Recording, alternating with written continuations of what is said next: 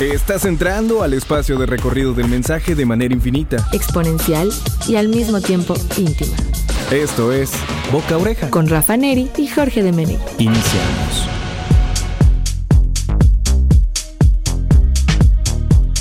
¿Cómo estás? Buen lunes, hermano. ¿Qué tal, hermano? Pues muy bien, muy bien aquí regresando a un, a un capítulo más, a un episodio más de Marketing Sonoro acá en Boca Oreja. Estamos un poquito empañados, muy empañados diría yo, pero, pero así creo que... Es que ha estado el frío, ¿no? está el frío muy cañón, no se deja ver. Sí, la verdad sí. Sí, eh, sí, sí, no se deja ver el solecito. Desde Jalapa, Veracruz, transmitimos para el 107.7 Radio Más. Y si nos están escuchando en la versión de podcast o en la versión Evergreen o en esa versión eh, del futuro, los saludamos y todavía seguimos aquí con ustedes un día como hoy, lunes 8 de la noche con dos minutos. Pero bueno, Rafa, eh, tenemos bastante información. Ya, de hecho, ya nosotros estamos casi terminando el año. Hoy eventualmente estamos a mitad de año, estamos en eh, un 11 de diciembre para los que nos están escuchando en otro tiempo, así que hay, hay gente que me ha dicho, oye, qué, qué, chido escuchar lo que pasaba hace unos meses. No sé, hay banda, hay banda que le gusta eso y está chido, o sea, está, está bueno, está bien. Pero mientras tanto, platicarles que tenemos bastante información. Em, padeces, amigo Neri y amigos de la audiencia, ¿saben lo que es la obesidad informativa?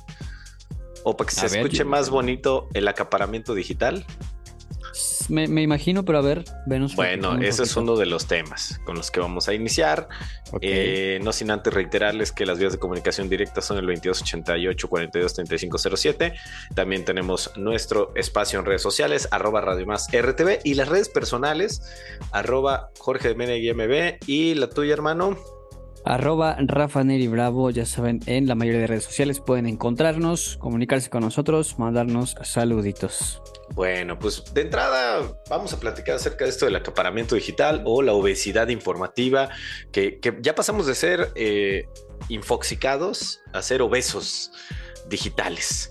Y es que, no sé, vamos a ponernos a pensar en algo tan simple como que vamos entrando a un lugar cuando somos niños y después pasamos a ser adultos, donde apenas si cabemos, ¿no? Los juegos que tenías cuando eras niño, ahora de adulto, pues ya no cabes, no importa dónde sea que mires, cada rincón en el que estás está abarrotado o como casa de tus papás. Si te tocó tener papás como los míos que eran acumuladores, ¿no? De un lado puedes observar pues muchas pestañas abiertas, de otro lado puedes ver cientos de correos que nadie lee, un montón de imágenes, videos, audios, mensajes, canciones, audiolibros, anuncios.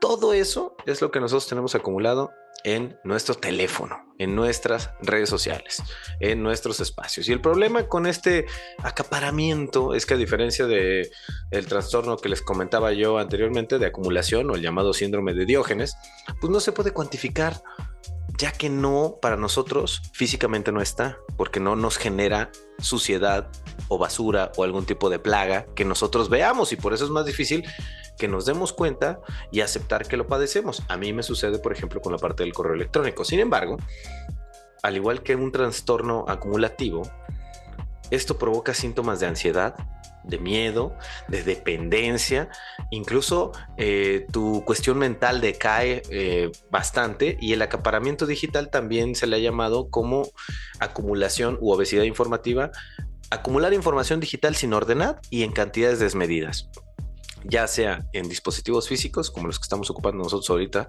para grabar con ustedes, o, computadoras, discos duros o los sistemas virtuales en la nube. Además, no te quiero contar, Neri, toda la cantidad de eh, emisiones de gases eh, con efecto invernadero que se producen por el solo hecho de estar consumiendo, guardando y enviando información. Por si fuera poco, amigos de la audiencia, este problema por supuesto que no solo afecta a las personas que lo padecemos, sino que también tiene efectos colaterales, ya que la información digital en su mayoría se encuentra acumulada o al menos sincronizada en diferentes centros de datos a lo largo del mundo. Y dichos centros de datos utilizan grandes cantidades de agua y de energía para sistemas de refrigeración. Así que de acuerdo con datos de la DGTL Infra, el consumo promedio de agua de un solo edificio de centro de datos es aproximadamente 24.9 millones de litros de agua al año. Eso es para un solo centro de datos. para que se den una idea de cuántos centros de datos hay, por ejemplo, en compañías como Google, después de mucha presión, revela que consumen 16 mil millones de litros por año. Así que el problema, amigos de la audiencia, no termina ahí. En los últimos dos años se había generado el 90% de todos los datos que existen y ahora imagínate ese dato después de la pandemia. Si en 2013 ya teníamos el 90% de los datos, imagínate en la pandemia. Lo preocupante de hoy es que estos centros de datos están ubicados donde las empresas de tecnologías de la información pueden encontrar agua y electricidad baratas, estándares ambientales laxos, o sea, hace en América Latina y en África principalmente es decir, donde no se las hacen de tos, ¿no? Es correcto. Así que si la neta, digo, no me quiero poner muy eh, catastrófico, pero es lo que hay. Si queremos un futuro, tenemos que comenzar con situaciones desde hoy, ¿no? Y esto sí lo podemos hacer nosotros, amigos de la audiencia. Podemos ir acomodando la información de tal manera que podamos detectar archivos duplicados, deshacernos de aquello que ya no vamos a utilizar y no estar guardando cosas por sí, por sí, por sí. O sea, hay que establecer prioridades de cómo, de por qué y para qué guardamos información digital.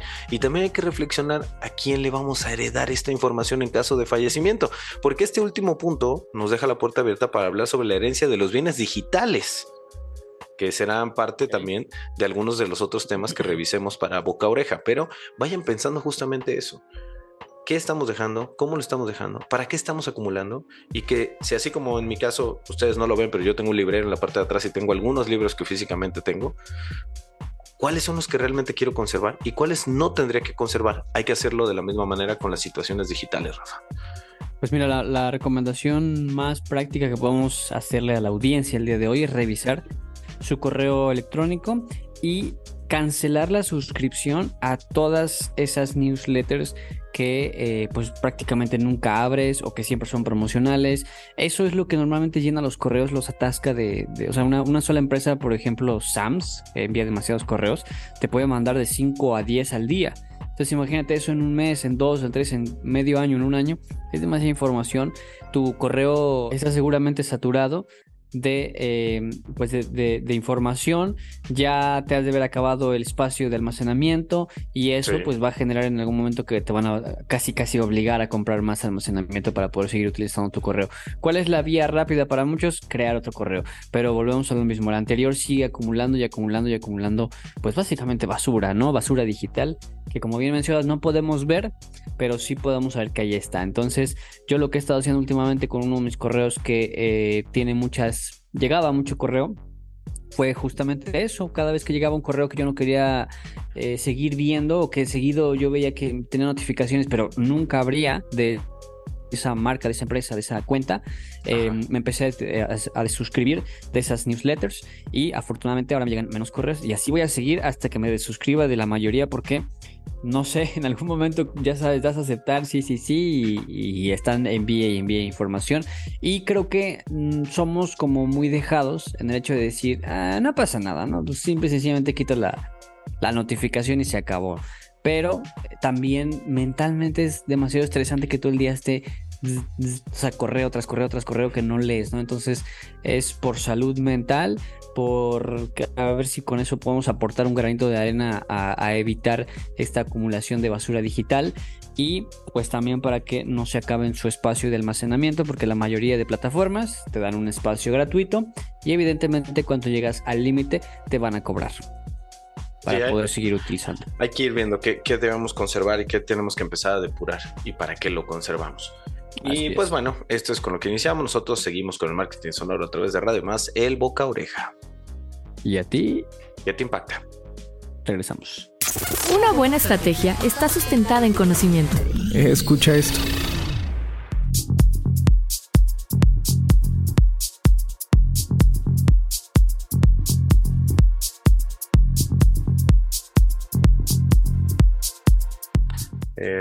Ya estamos de vuelta, amigos de la audiencia, en Boca Oreja. A ver, platícame, Rafa Neri, ¿traías algo de Metricol? Efectivamente, amigo, como está cerrando el año, pues algunas de las Ajá. empresas más importantes eh, de gestión de datos, de algunas plataformas, empiezan a verificar todo lo que pasó, cómo se comportó la gente, cómo usaron sus plataformas y muy importante, Nos cómo usan eso, ¿ah? exactamente, cómo usan sus plataformas en otras plataformas. Entonces, con base en toda esa información, Metricol, que es una es una Metricool, que es una empresa eh, que bueno se dedica a la gestión de algunos temas que tienen que ver directamente con las redes sociales, con el community manager, con el marketing digital, pues eh, seguramente tienen mucha información sobre cómo los usuarios, tanto las empresas ocupan su plataforma y las plataformas digitales en estricta razón las redes sociales o eh, cómo las ocupan como tal los usuarios. Entonces, nos revela algunas tendencias para 2024. 2023 ha sido sin duda un año vertiginoso en el mundo de las redes sociales, con cambios constantes y el surgimiento de nuevas dinámicas. Las plataformas se convirtieron en un escenario dinámico e impredecible. En este sentido, Metricool, a través de su análisis y experiencia en el estudio de redes sociales, revela una serie de tendencias que modelarán el panorama digital en 2024.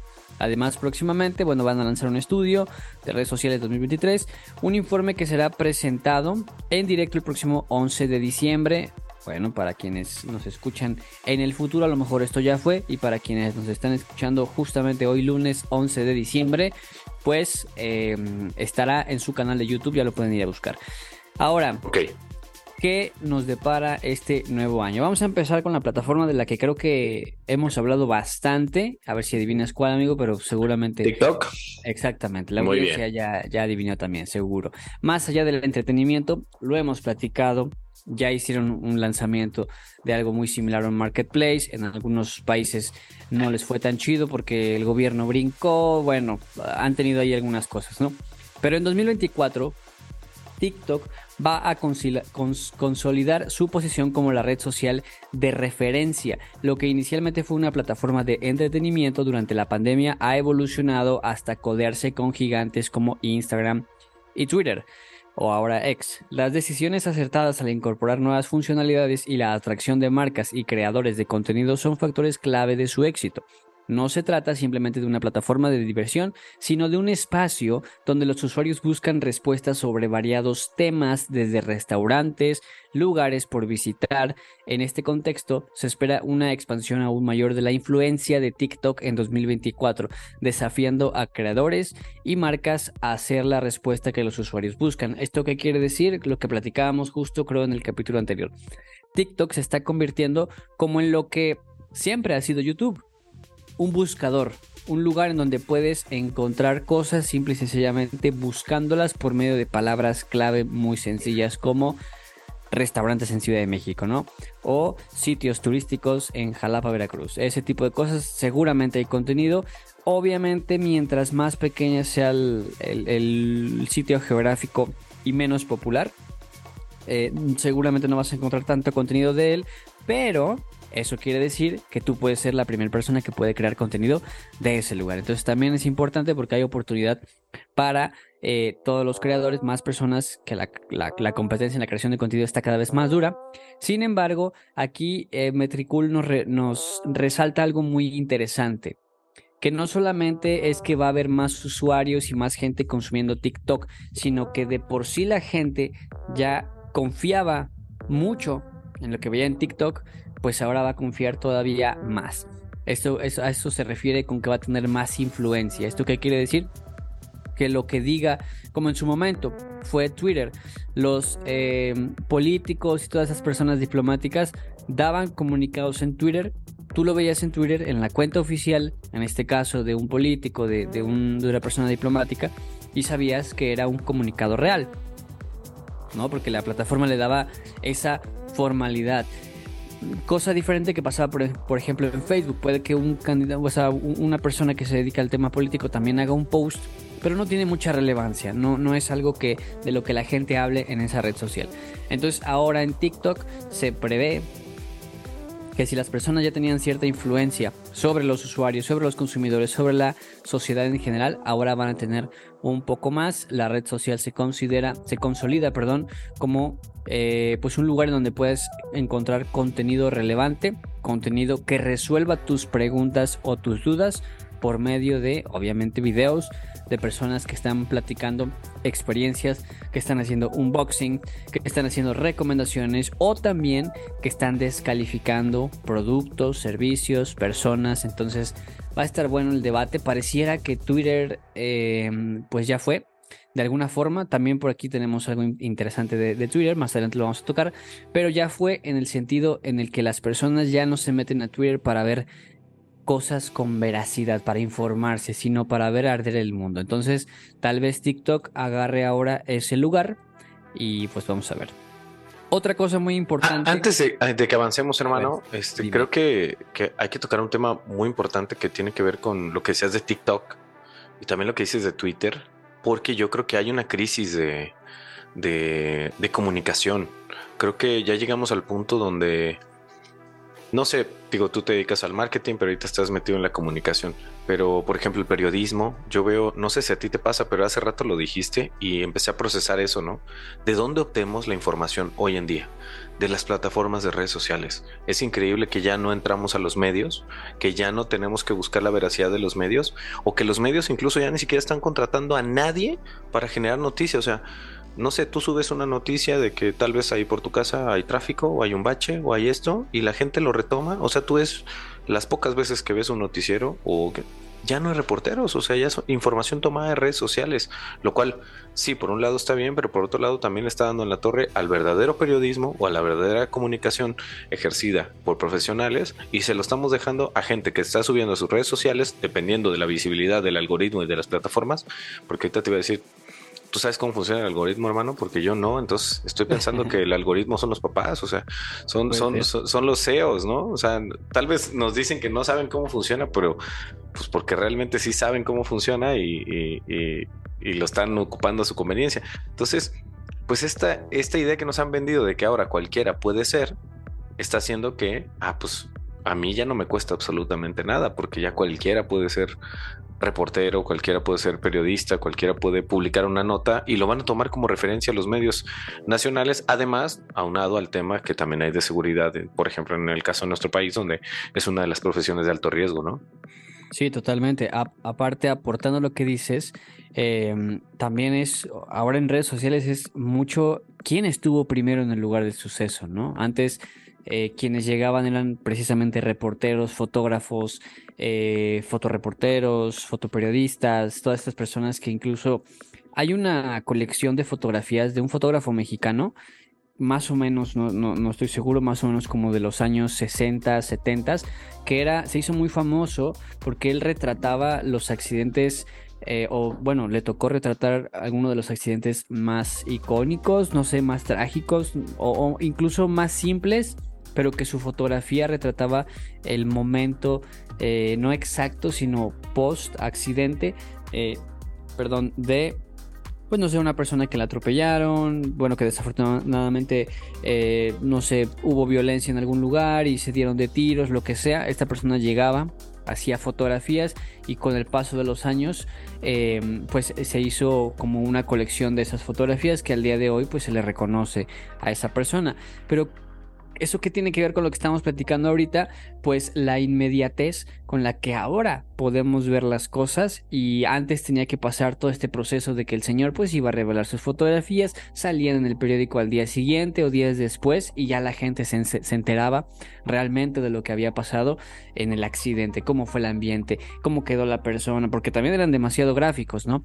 Ahora eso lo podemos ver en el instante. ¿Por qué? Porque si tú estás presenciando una situación eh, no sé ni siquiera cómo llamarla, puede ser una situación de un accidente, puede ser una situación que para muchos quizá despierte el interés o el morbo, sacas tu teléfono y transmites en vivo el momento y justo ahí es cuando estamos abarcando lo que antes tomaba mucho tiempo, tomaba varios días, ¿no? Y entonces eso es lo que las redes sociales eh, de alguna forma han brindado a la sociedad, esa inmediatez de conocer lo que está pasando por medio de alguien que puede no ser necesariamente un medio de comunicación. Entonces, pues vamos a ver cómo, pues cómo evoluciona socialmente este fenómeno y en qué nos afecta o en qué nos beneficia.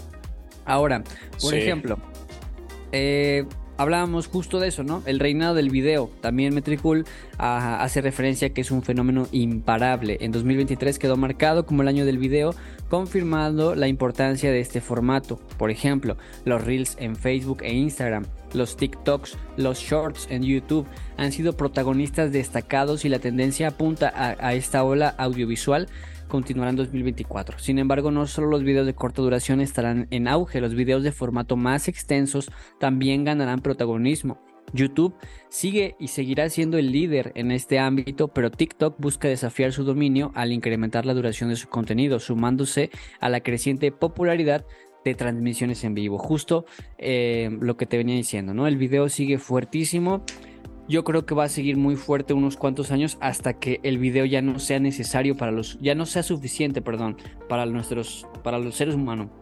Para el ser humano, o sea, porque así somos, ¿no? Como que de repente ya algo ya no es suficiente, ya lo, ya lo ves, ya lo consumes demasiado, que ya no es suficiente y buscas otra cosa. Entonces yo siento que en algún momento el video ya no nos va a satisfacer tanto que vamos a necesitar más emociones y ahí es donde van a meter realidad aumentada, lo del metaverso puede ser que, que vuelva a resurgir, no sé, siento que van a venir cosas muy, muy locas respecto al video, eh, video 3D, no sé, cosas por ahí que tiene que evolucionar en algún momento y yo creo que 2024-2025 van a ser años clave para esa evolución.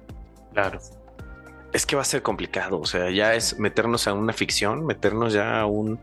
Eh, o, ser partícipe de, no sé, digo, no quiero pensar que compartimos un video de una situación de violencia y que lo que siga sea una experiencia inmersiva en ese tipo de, situaciones, pues no, no lo veo como muy factible, pero ah, así como somos, como bien dijiste tú, cuando ya no nos baste, ese es el problema, pues no ponemos un límite.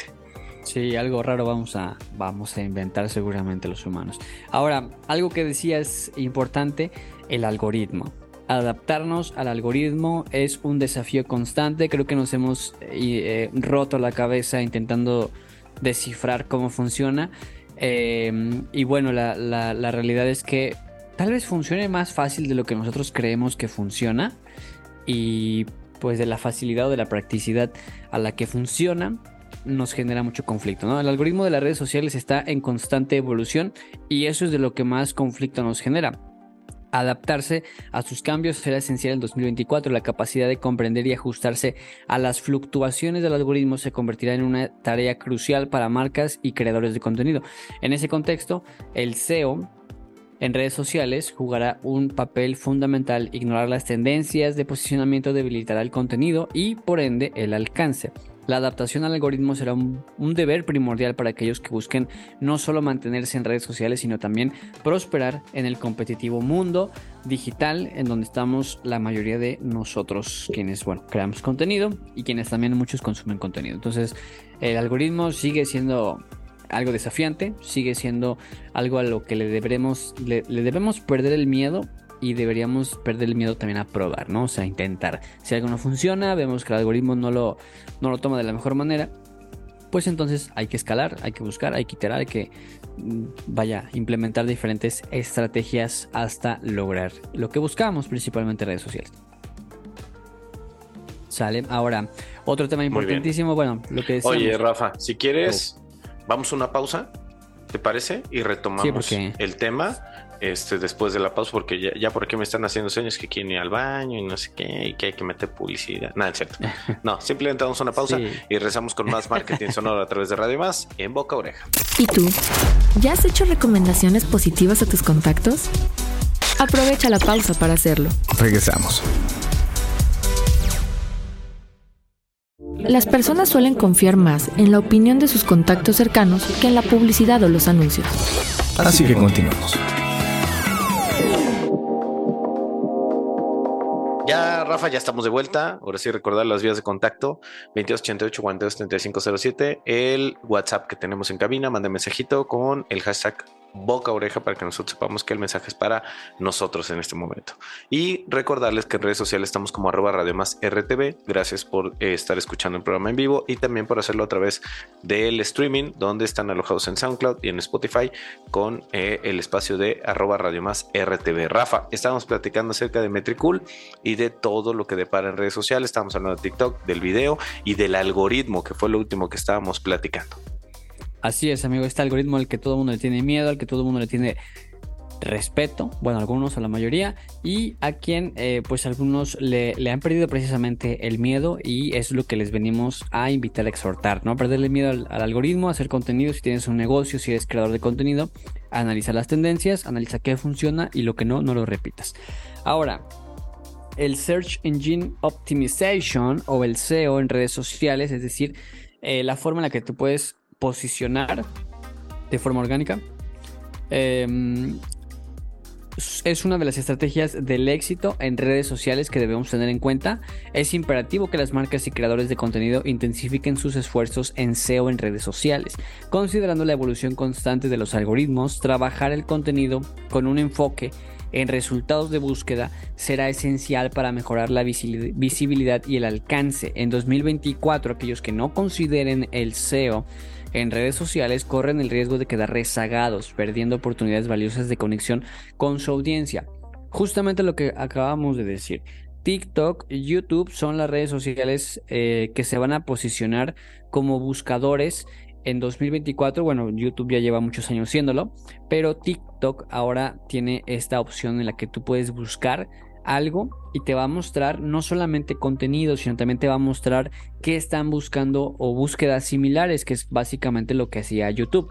Em, en YouTube hay estrategias muy buenas para hacer que los videos tengan más views, como por ejemplo con palabras clave puede que salgas antes que las demás personas, puede que trates de relacionar una búsqueda con una respuesta en particular, ese tipo de cuestiones a eso se refiere el SEO cuando tú vas a TikTok y buscas, por ejemplo, pastelitos de chocolate, ¿no? Entonces, si tú empiezas a crear contenido pensando e identificando, más que pensando y tratando de adivinar, identificando qué es lo que las personas están buscando en esa red social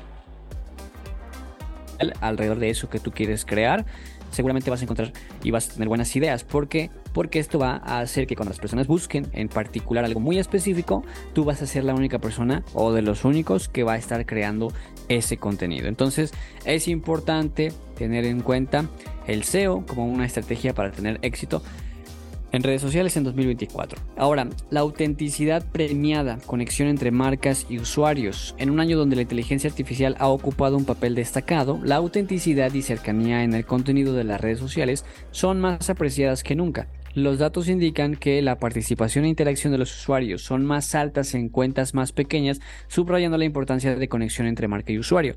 En 2024, esta tendencia de conexión se ampliará a través de diversas opciones que ofrecen las redes sociales, como los canales de difusión privados en Instagram y WhatsApp, así como los stickers de interacción, las marcas y creadores deberán fortalecer esta unión a través de contenido de calidad que fomente la interacción. Yo me he dado cuenta de algo y, amigo, tú me vas a decir si también te ha pasado o no, que en el, bueno, en el tema de los mega influencers que tienen millones y millones de seguidores, de repente ya no les crees, o sea, como que de repente ya ya perdieron, yo siento la credibilidad en el aspecto de que ya están hablando de algo que supuestamente ellos es 100%, no sé, ¿cómo le podemos decir? Orgánico, pero como que siempre traes esta impresión de que van a terminar promocionándote algo. A diferencia de los micro influencers, con los que sí puedes tener como una conexión. O sea, de repente el influencer que ya tiene millones de seguidores es muy difícil que logre conectar con su audiencia. Número uno, porque él ya vive en otra realidad pues estás de acuerdo que vive en una realidad en donde ya es una persona, es una celebridad, es una persona famosa, todo el mundo le sonríe, todo el mundo le hace favores, todo el mundo le ayuda con esto. y, vemos, ¿eh? y vemos, ¿eh? porque también están encerrados, las redes sociales nos dan esa falsa percepción, son como cámaras de eco. O sea, sí tiene, pon tu, millones de seguidores, pero no en todos los lugares, no al grado de que, de que fueras una, una estrella mundial, o sea, tampoco. Claro. Tampoco, o sea, es luego esa, esa falsedad que nos da las redes sociales. Además se nos olvida que las redes sociales justamente nos daban esa como sensación de cercanía y de pertenencia. Y cuando llegas a determinado número, pues dejas de tener eh, esa cercanía con tu audiencia, ¿no? Lo cual pues va en detrimento, ¿no? De, de, lo que es tu producto. No es lo mismo tener visualizaciones por tenerlas que realmente gente que está esperando tu contenido. Así es. Sí, totalmente. En este caso, eh, yo creo que las, las personas que tienen audiencias tan grandes incluso tienen audiencias divididas. Creo que son muy pocos los creadores que realmente tienen una audiencia grande y segmentada o anichada. Creo que son muy pocos, ¿no? Por ejemplo, el caso de eh, Luisito Comunica. Yo siento que Luisito Comunica constantemente está entre la espada y la pared porque tiene tantos seguidores que dentro de esos seguidores debe haber grupos que son por decir algo, digo, vamos a hablar de extremistas, ¿no? Que son personas muy conservadoras, que si de repente escuchan groserías o malas palabras o este tipo de cosas, se van a enojar con el creador, ¿no? Por ejemplo, ¿cómo es que le andas dando el micrófono a Danny Flow y a estos que andan diciendo muchas leperadas en canciones, ¿no? Y de repente también tiene un grupo de audiencia grandísimo que también es fan de estos cuates y estos cuates lo van a lo van a aceptar bien ese contenido, ¿no? Entonces, yo por lo que estaba viendo últimamente en las historias de estos mega influencers es que se convirtieron básicamente en, una televisión andante, porque la televisión realmente es un medio en el que no puedes medir la efectividad de la publicidad, pero digamos que sabes que puede funcionar por el alcance que va a tener. Claro. Sin embargo, no cuando tú pones un anuncio en televisión no puedes hipersegmentar y decir, a ver, eh, quiero que lo vean estas personas nada más en, México o en un estado de, de, la República. Si sale en televisión nacional, te van a ver en todo México y seguramente fuera de México también. Pero te va a ver muchas personas y eso es justo a lo que apuntaba, por ejemplo, estos, eh, estos programas de, televisión que hacían ventas en directo, CB Directo, no me acuerdo cómo se llamaba esos programas de televisión que hacían ventas en televisión, precisamente a eso le apuntaban ellos, ¿no? A la masa, es decir, a, llegar a demasiadas personas, porque seguro de entre 10, 20, 30, 50 millones de personas, alguien va a comprar, estás seguro que alguien, alguien sí se va a convencer de tu propuesta, ¿no? Entonces creo que ahora esos mega influencers se han convertido en eso. El único que yo siento que ha cuidado demasiado esa parte es precisamente el Luisito Comunica. Y bueno, también tiene que ver pues porque él es empresario también, ¿no? Tiene varios negocios y ya no puede andar promocionando tantas cosas como lo hacía en algún momento. Entonces, eh, pues importante, si tú eres creador de contenido, tienes una empresa, no quiere decir que no crezcas, sino que trata de crecer siempre con una conexión de por medio con tu audiencia para que el día en el que llegues a grandes audiencias como esta, pues la gente sepa realmente quién, quién es, eh, cuáles son los valores, cuál es la misión o bueno, digámoslo en términos anteriores, cuál es el, la misión, visión y valores de, una, de, una, empresa, de una marca personal, o cuál es el propósito, en este caso, de una marca. Eh, siguiente tema, este está larguísimo, ¿eh? este, este, este blog está largo amigos, pero es importante que lo platiquemos porque estamos a punto de cerrar el año. Ahora, si no lo terminamos, ni se preocupen porque le continuamos en el siguiente capítulo. Ahora, tendencias por red social. Vamos a ver un poquito, separarlas un poquito y vamos a ver qué, qué, onda con cada una de ellas. En el ámbito general, las tendencias esperadas para 2024, qué podemos ah, anticipar por cada plataforma. Y la experiencia en 2023 y los datos extraídos del estudio de redes sociales brindan algunas conclusiones que vamos a platicar ahora. Por ejemplo, Facebook tiene el tema de los retos y reels en encrucijada. Facebook afronta una etapa desafiante con, marcas cada vez más distantes Sí, distantes básicamente y usuarios consumiendo principalmente contenido recomendado. Ah, también ahí ese tema está duro y vamos a ver cómo lo resuelven. Aunque los reels han tomado protagonismo, la tendencia de reutilizar contenido de otras plataformas se afianza. Será crucial estar atentos a los cambios que Meta, la empresa matriz, implemente en su red social líder. ¿Esto qué quiere decir? Que mucho de lo que subimos a TikTok lo curamos, le quitamos, le ponemos y lo subes a, Reels. Y también lo puedes subir a Shorts. En temas de marketing digital, eso se llama curación de contenido eh, o contenido de Evergreen, que te puede funcionar para varias plataformas a la vez. Eso está muy bueno. Entonces, eh, muchos lo hemos ocupado como estrategia de marketing para optimizar el tiempo y la creación de contenido, pero por lo que estoy leyendo acá, como que a Facebook no le encanta y es es totalmente cierto. Tú subes un video con la con la marca de la marca de agua de TikTok y ese video no tiene mucho alcance. Entonces, eso no les Lo banean, ¿no? Exactamente, quieren que seas auténtico en la red social. Entonces, pues, me parece interesante, aunque a mí Instagram ya se me hace un lugar en donde solamente hay música, gente con un mensaje escrito en un video y un audio de 7, 8 segundos. Entonces, está 2, 3, pero no hay tanto entretenimiento como en, en TikTok, siento yo. Ahora vámonos con la favorita de muchos y la más odiada pues no sé para quiénes, pero donde hay más odio, ¿no? Twitter o X, la evolución y oportunidades continuas. El año de Twitter estuvo marcado por el cambio de nombre, diseño, incluso dueño. Vaya, creo que hasta cambiaron muchas cosas, ¿no? Eh, confrontaciones, competencias. Twitter sigue siendo una excelente oportunidad para generar reconocimiento de marca, según Metricool. ¿eh? En 2024 la red social seguirá ofreciendo oportunidades únicas para conectarse con la audiencia. Algo que sí le puedo destacar a Twitter es que hizo fácil volver a, o sea, volvió a hacer fácil hacerse viral en esa red social que creo que muchos años era difícil. O sea, realmente hubo como un lapso de unos, yo, yo consideraría como de unos 5 años, en donde era, muy difícil que alguien se hiciera otra vez famoso, se hiciera Twistar, cuando previamente, justo por eso eh, salió ese concepto de Twistar, ¿no? Porque eran personas, Twistar, perdón, algo así se llamaba. Porque eran personas que tenían algo muy bueno que decir en menos de 150 y tantos caracteres. 140, y, ajá. 140 caracteres. Entonces, bueno, eh, con pocas palabras había personas que realmente te podían hacer reír, te podían hacer enojar, te podían hacer preguntarte cosas interesantes. Y bueno, estas personas generaban demasiada popularidad, se hacían virales en Twitter y se hacían tweetstar, ¿no? Eh, creo que un concepto también que fue acuñado por estas personas. Pero después de un tiempo considero que Twitter se enfocó tanto en, en darle cabida a estos temas a los medios de comunicación, a los políticos incluso, a las ideologías y empezó como, como lo que hizo Facebook en su momento dándole tanto espacio a los negocios, a la publicidad y dejando al último el contenido que supuestamente era lo que buscaba Facebook en su inicio, que era la que la gente conectara por medio de su contenido, eh, los empezó a dejar de lado y empezó a darle más espacio a la publicidad. Después Facebook se da cuenta que la red social ya no era tan consumida porque la gente solo veía publicidad y nuevamente hace un ajuste y le dice a todos los empresarios, ¿saben qué? A partir de ahora los voy a tener que mostrar menos porque la gente quiere ver contenido de gente, no quiere ver contenido de las empresas mostrando sus promociones y aparte contenido mal hecho y que no tiene un storytelling por lo menos, ¿no? En el caso de Twitter, pasó algo muy similar, pero en lugar de haberlo hecho con publicidad, lo hizo, considero, con medios masivos, con temas sociales, eh, con temas controversiales que generaban conversación.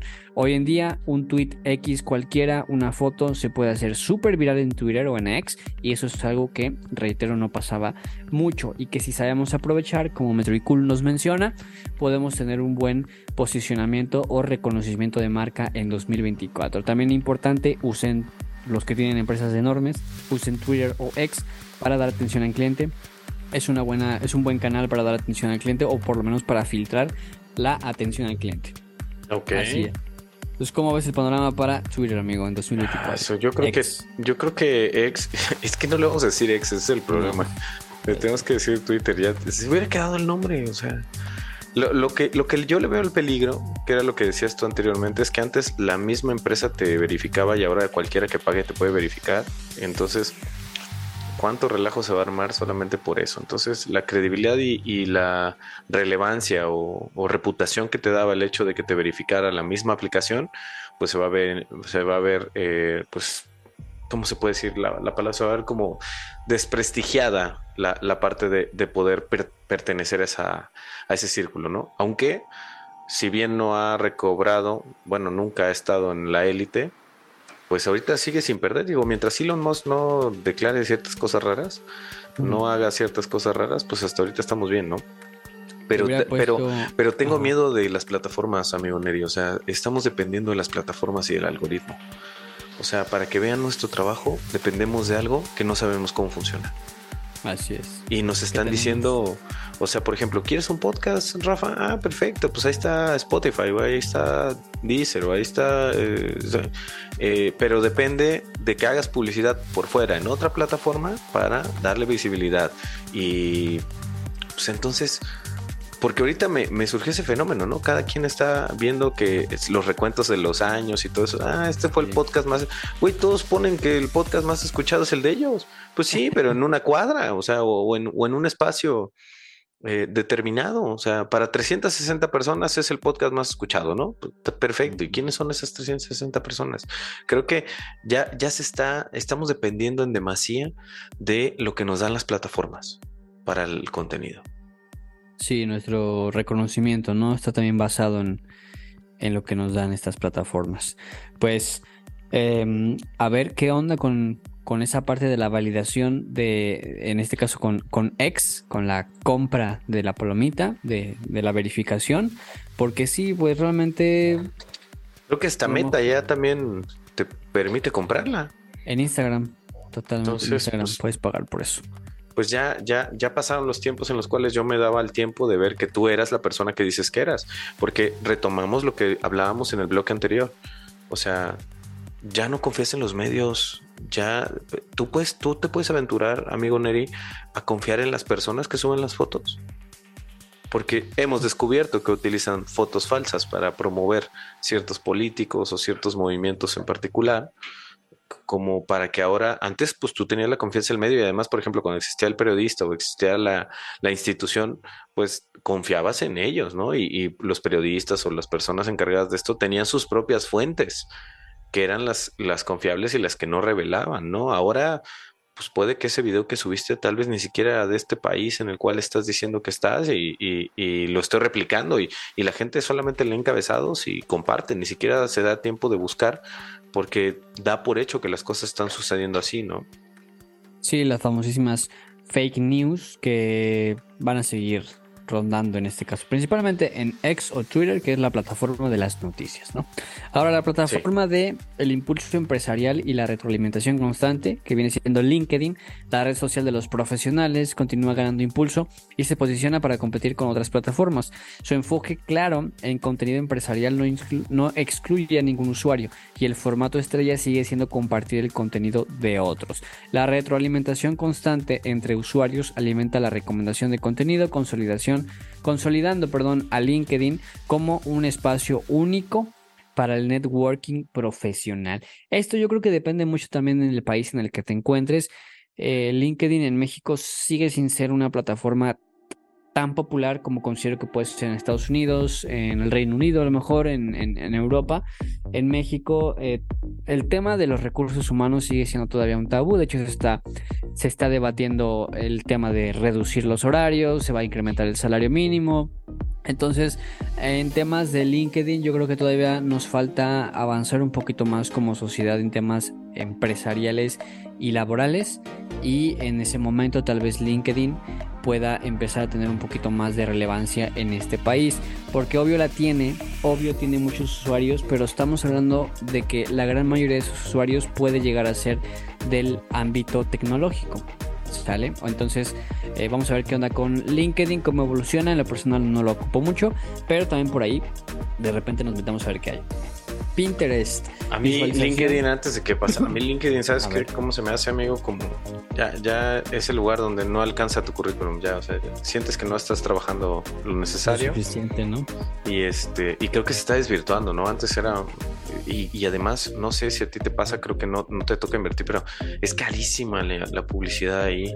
Entonces, creo yo que no sé si es tan funcional pero creo que LinkedIn ya debería eh, haber evolucionado realmente a ser un espacio en el cual se conecta con las personas que trabajas, ¿no? Porque últimamente hasta me han contado que han entrado a ligar algo de lo cual pues se supone que no era una de las eh, opciones de, de, la aplicación, ¿no? O sea, antes decían, no, es muy mal visto intentar ligar aquí y ahora veo que funciona luego mejor que Bumble y Twitter y todo eso.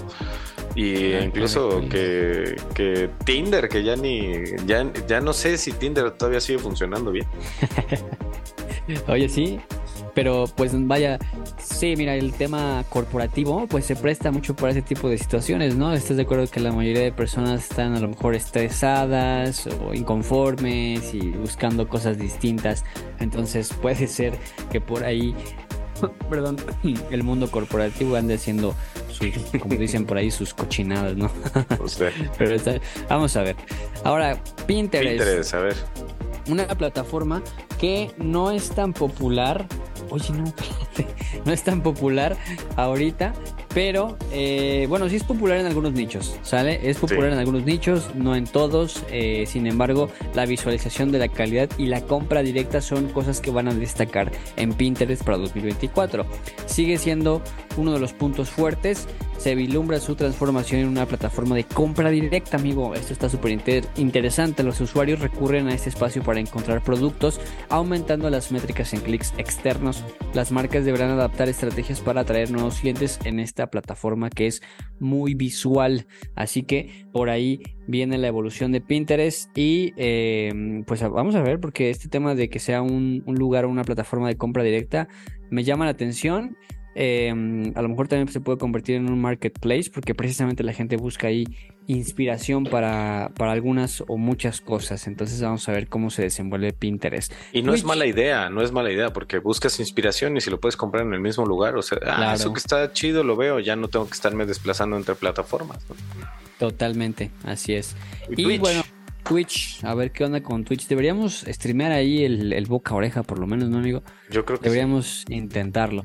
Calidad sobre cantidad en la era post pandemia. El segundo trimestre de 2023 trajo consigo debates sobre el estado actual de Twitch, con creadores de contenido experimentando una caída de espectadores. La preferencia por un contenido más cercano y menos repetitivo se mantiene en 2024. La calidad de contenido será prioritaria para los streamers que buscan destacarse en esta plataforma de transmisión en vivo. Ahí sí, la verdad no te puedo comentar mucho porque yo no la he usado, ¿eh? ni siquiera para, para consumir contenido.